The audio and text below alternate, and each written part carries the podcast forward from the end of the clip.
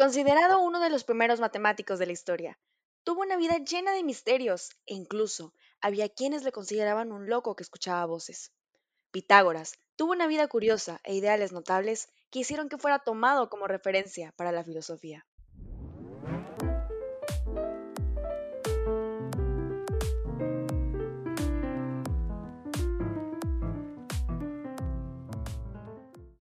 Nacido en una de las grandes ciudades marinas de Jonia, llamada Samos, Pitágoras fue el creador de más de un simple teorema que todos hemos utilizado alguna vez en la escuela. Cuenta Cicerón en sus disputaciones tusculanas que Pitágoras al conversar con el gobernante León fue cuestionado sobre su oficio, ya que el gobernante había quedado impresionado con su sabiduría. El viajero respondió que no era experto en nada en particular, sino que era filósofo, es decir, amante de la sabiduría. Siendo así, el primero en utilizar este término.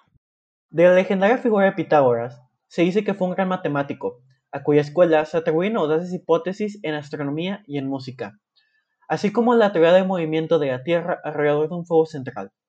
Parece ser que el acontecimiento crucial de la vida de Pitágoras fue su viaje a Egipto, donde se empapó de la sabiduría nueva, en especial de los conocimientos matemáticos de los sacerdotes y los arquitectos de pirámides egipcias. Es quizás necesario precisar desde ahora que cuando se habla de la influencia de Pitágoras, se refiere a las ideas centrales de la escuela pitagórica, sin que siempre se distinga claramente lo atribuido al maestro y a uno u otro de sus discípulos. Los pitagóricos creían que el conocimiento verdadero se basaba en las cosas que no cambian, asimismo que los objetos del pensamiento eran puros, fijos y eternos.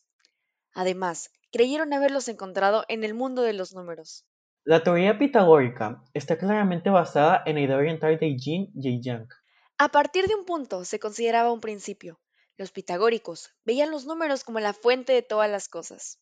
Sus ideales son encarnados por diversos nombres, y de alguna manera los filósofos se han sentido obligados a posicionarse ante ella.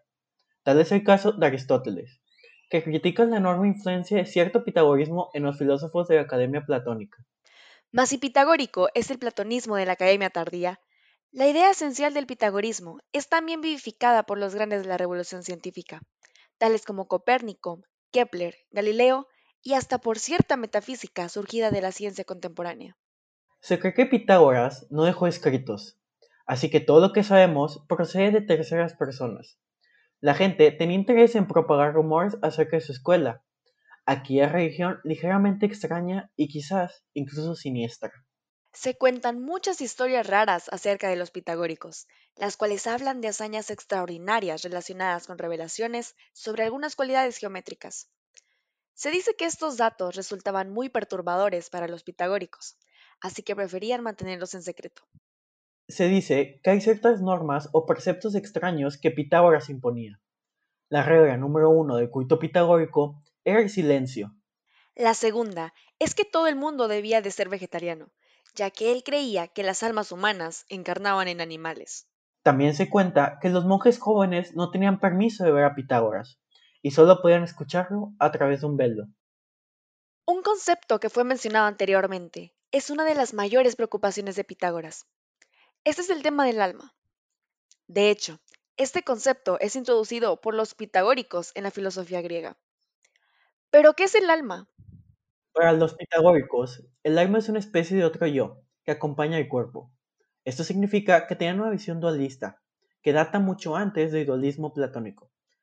Los pitagóricos decían que el alma era incorruptible, inmaterial, eterna e inclusive decían que es lo que nos mantiene con vida. El concepto del alma se relaciona con la armonía y la armonía es un elemento esencial. Pero ¿por qué se identifica la armonía con el alma?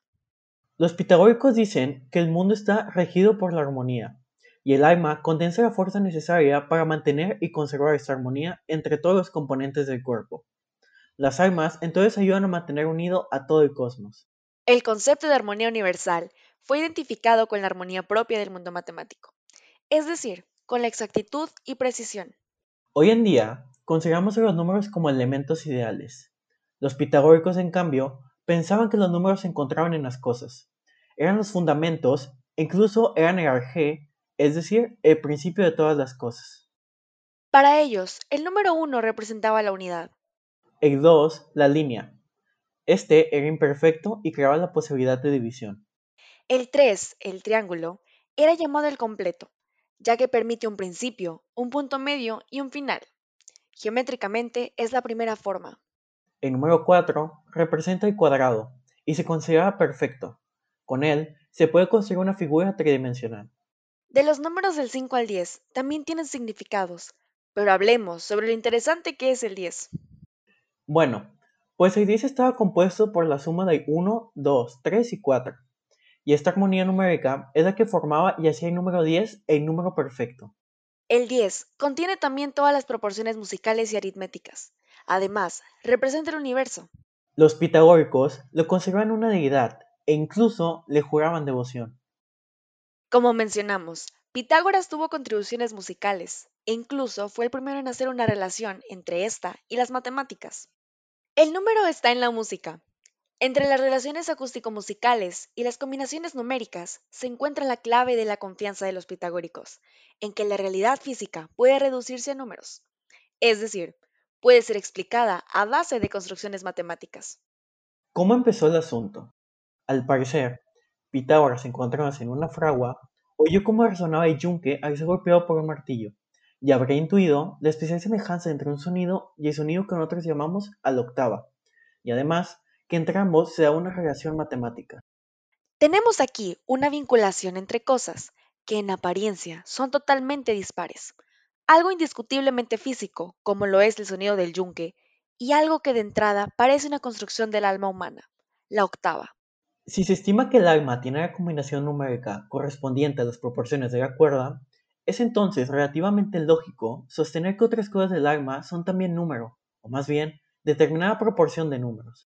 Así pues, animados por tal descubrimiento, buscaron otros puntos de correspondencia entre los números y el mundo. El éxito los llevó entonces a considerar que el entero cosmos es armonía y número.